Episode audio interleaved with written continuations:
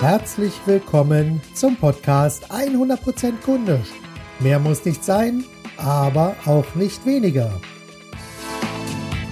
Ausgabe 7, Januar 2016.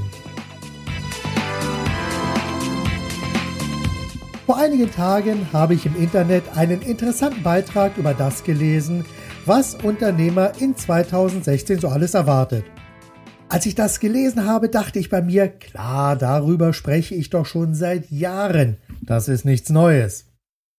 Doch als ich mir dann diese Artikel etwas genauer angeschaut habe, dann ist mir klar geworden, auch das ist wieder mit einem gewissen Fokus kundisch in Reinkultur.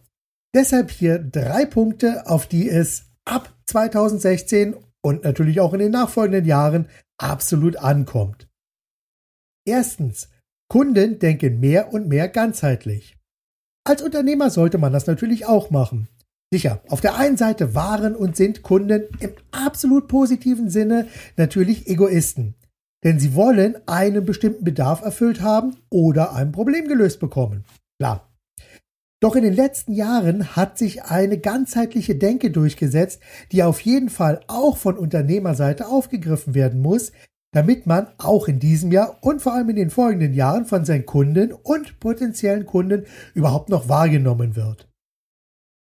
Es geht also nicht nur um das reine Produkt, sondern auch darum, wie dieses hergestellt wird, unter welchen Bedingungen es hergestellt wird, wie klein oder groß der ökologische Fußabdruck ist und so weiter und so fort.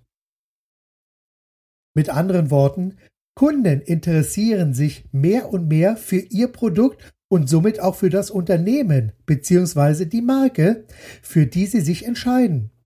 Es geht also weniger darum, dem Geld hinterherzulaufen, sondern seinen Leistungen eine möglichst große Bedeutung zu verleihen. Richten Sie sich also ab heute und in Zukunft darauf ein, dass die Grenzen zwischen Unternehmen und Kunden mehr und mehr verschwimmen. An dieser Stelle hilft kundisch Denken natürlich ganz enorm. Punkt Nummer zwei: Vermitteln Sie Ihren Kunden ein Erlebnis und nicht einfach nur Worthülsen.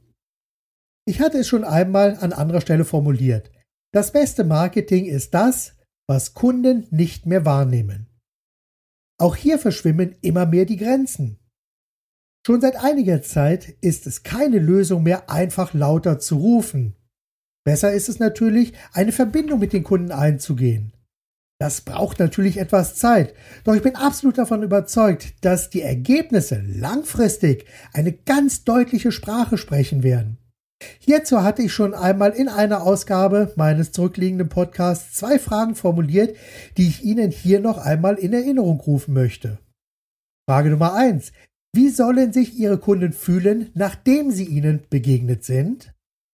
Und Frage Nummer zwei, wie wollen Sie in den Erzählungen Ihrer Kunden auftauchen? Wenn Sie diese beiden Fragen erschöpfend beantworten, dann haben Sie schon einen sehr konkreten Spielraum und wissen auch ganz genau schon, was zu tun ist. Einmal mehr ist kundisch die zentrale Einstellung, die absolut alles verändert. Und der dritte Punkt, auf den es ankommt, ab 2016 und in den nachfolgenden Jahren.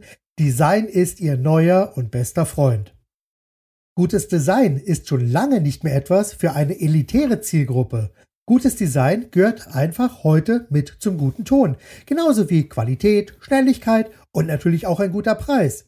Viele Produkte und Angebote sind heute einfach so ähnlich, dass diese sich oft nur noch über eine klare Designsprache von der Konkurrenz abgrenzen können. Über das Design lässt sich also auch ganz gezielt mit einer klar umrissenen Zielgruppe kommunizieren. Doch dazu müssen Sie auch hier kundisch denken und handeln. Günter Faltin hat vor einigen Jahren in seinem Buch Kopf schlägt Kapital folgende Unternehmens- bzw. Produktstrategie formuliert. Schritt Nummer eins: Finden Sie ein brennendes Problem innerhalb einer möglichst großen und klar umrissenen Zielgruppe. Schritt Nummer zwei. Erfinden Sie eine Lösung, die um ein Vielfaches, mindestens jedoch doppelt so gut ist wie existierende Lösungen. Und Schritt Nummer drei. arbeiten sie mit so flachen Strukturen und externen Anbietern, sodass die erdachte Lösung ohne Qualitätseinbußen zur Hälfte des Preises oder günstiger angeboten und verkauft werden kann als bisher existierende Lösungen. Diese drei Schritte sind ein guter Weg, um mit einzelnen Angeboten für eine klar umrissene Zielgruppe gute Umsätze und Gewinne zu erwirtschaften. Spielend lassen sich hier auch einzelne Angebote wie eigenständige Unternehmen betrachten und so gestalten, dass auch diese den drei Schritten folgen. Letztlich sind das auch genau die Schritte, die Markenartikelhersteller mit der Kreation von einzelnen Marken gehen, nur in einem sehr viel größeren Maßstab. Die Designherausforderung ist somit der konsequente Schritt Nummer 4, denn es geht nicht nur darum, ein Problem innerhalb einer Zielgruppe zu finden, dieses doppelt so gut zu lösen und das Ergebnis zur Hälfte des üblichen Preises zu verkaufen, sondern es geht auch darum, diese Lösung mit einem ansprechenden Design zu verpacken. Das ist schon alleine deshalb wieder so wichtig, weil natürlich viele einzelne Anbieter, Produkte und Lösungen gerade über das Internet oder als eigenständige App für Smartphones wieder sehr ähnlich sind und ähnliche Angebote haben oder verfolgen, sodass hier das Design und das Benutzererlebnis eine hohe Bedeutung zukommt. Was meinen Sie, warum Apple so großen Wert auf das Benutzererlebnis legt? Das geht beim Kauf los, wird beim Auspacken fortgeführt und setzt sich letzten Endes auch bei der täglichen Benutzung fort. Fazit. Design ist King. Design ist Kommunikation. Oder besser, gutes Design ist kundisch.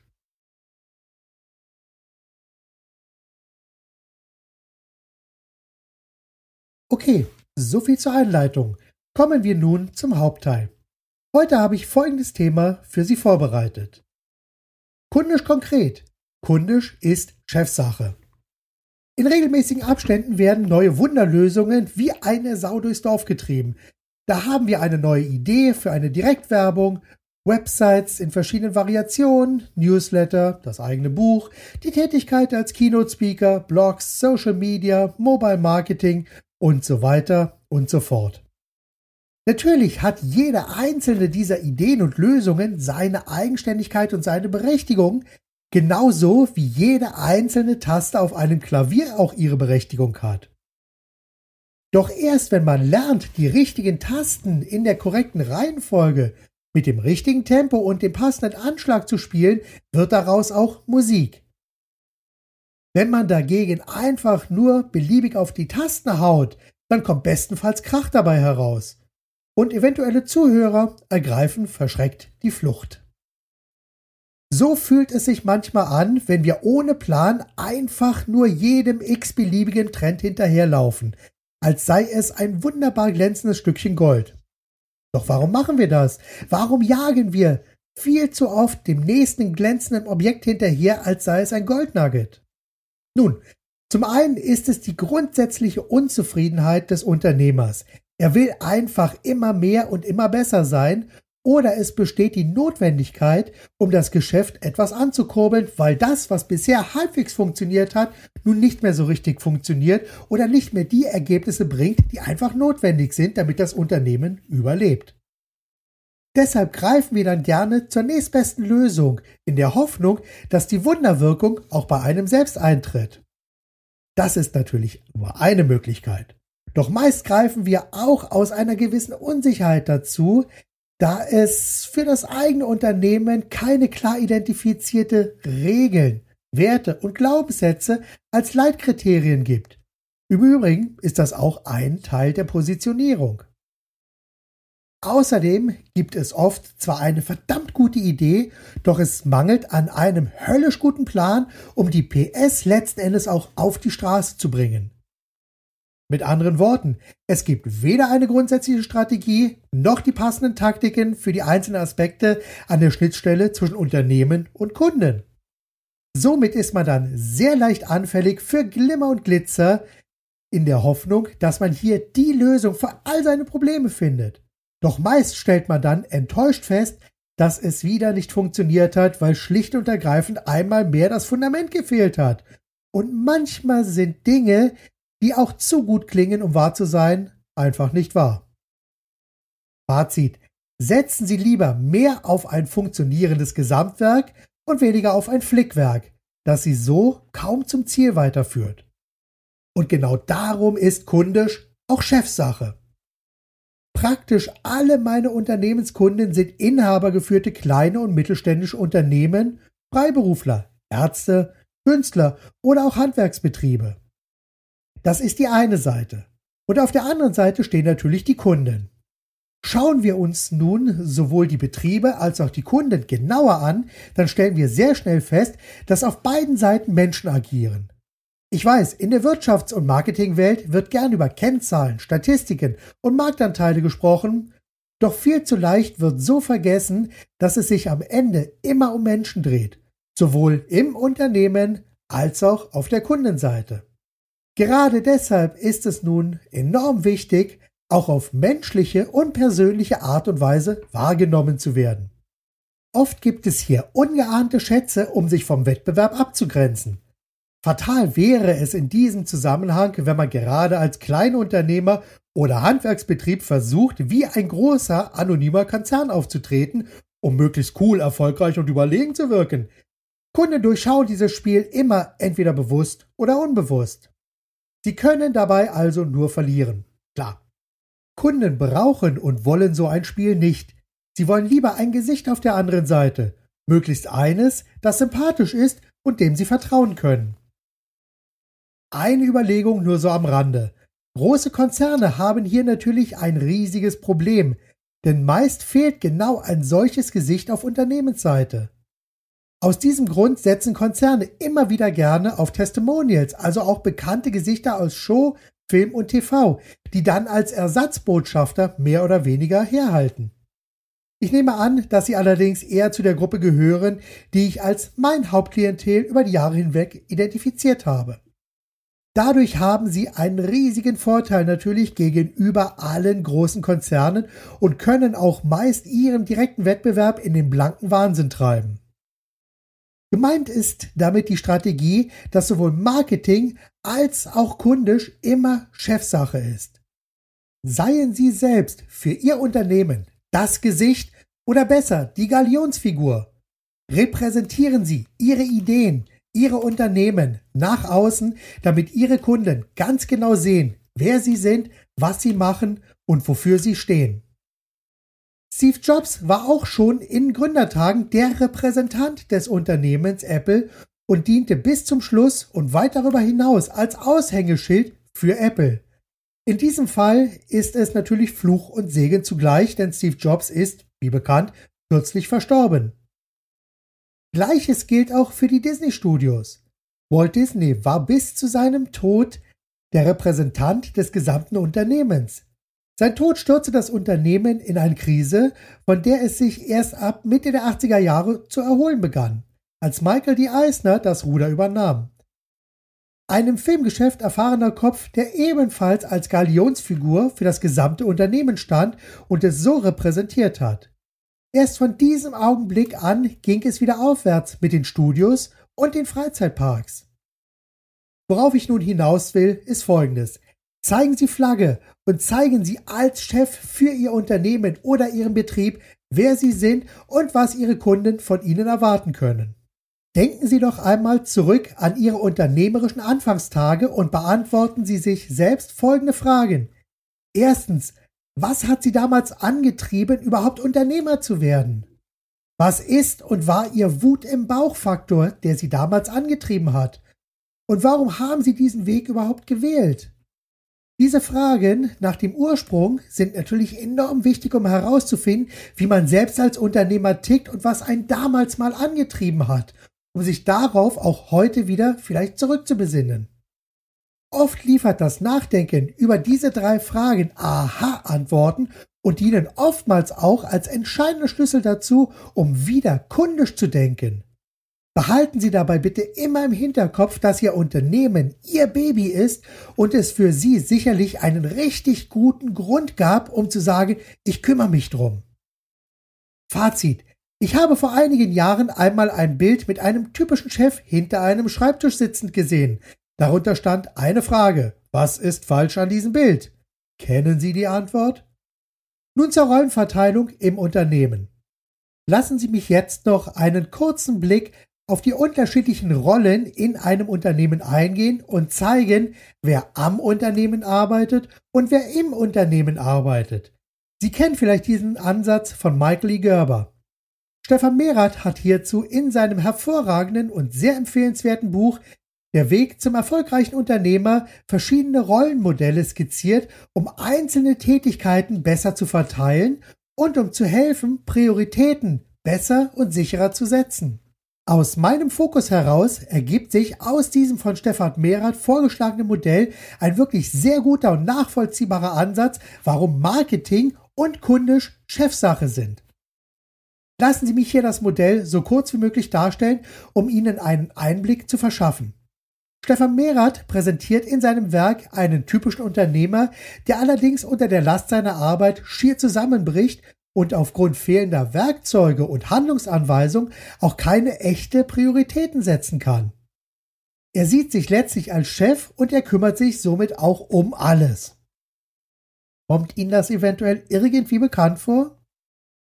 Im Laufe des Buches werden die unterschiedlichen Aufgaben näher betrachtet und es zeigt sich, dass es für verschiedene Aufgaben einzelne Rollen und entsprechende Verantwortlichkeiten gibt.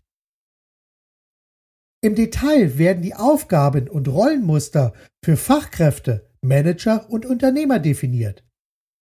Die Fachkraft übernimmt dann hierbei die Aufgaben des Tagesgeschäfts und hält somit das Unternehmen am Laufen.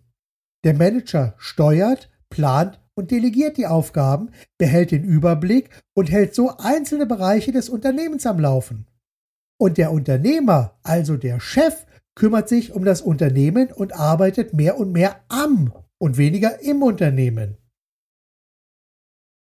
Er gibt den Kurs vor, lebt Werte, Regeln und Glaubenssätze vor und hält das Unternehmen durch die unternehmerische Vision am Laufen. Letztlich repräsentiert er auch das Unternehmen und steht, wenn Sie so wollen, auch mit seinem guten Namen für das Unternehmen ein. Er ist die Leitfigur oder auch Galionsfigur für das gesamte Unternehmen, die Angebote, Waren und Dienstleistungen.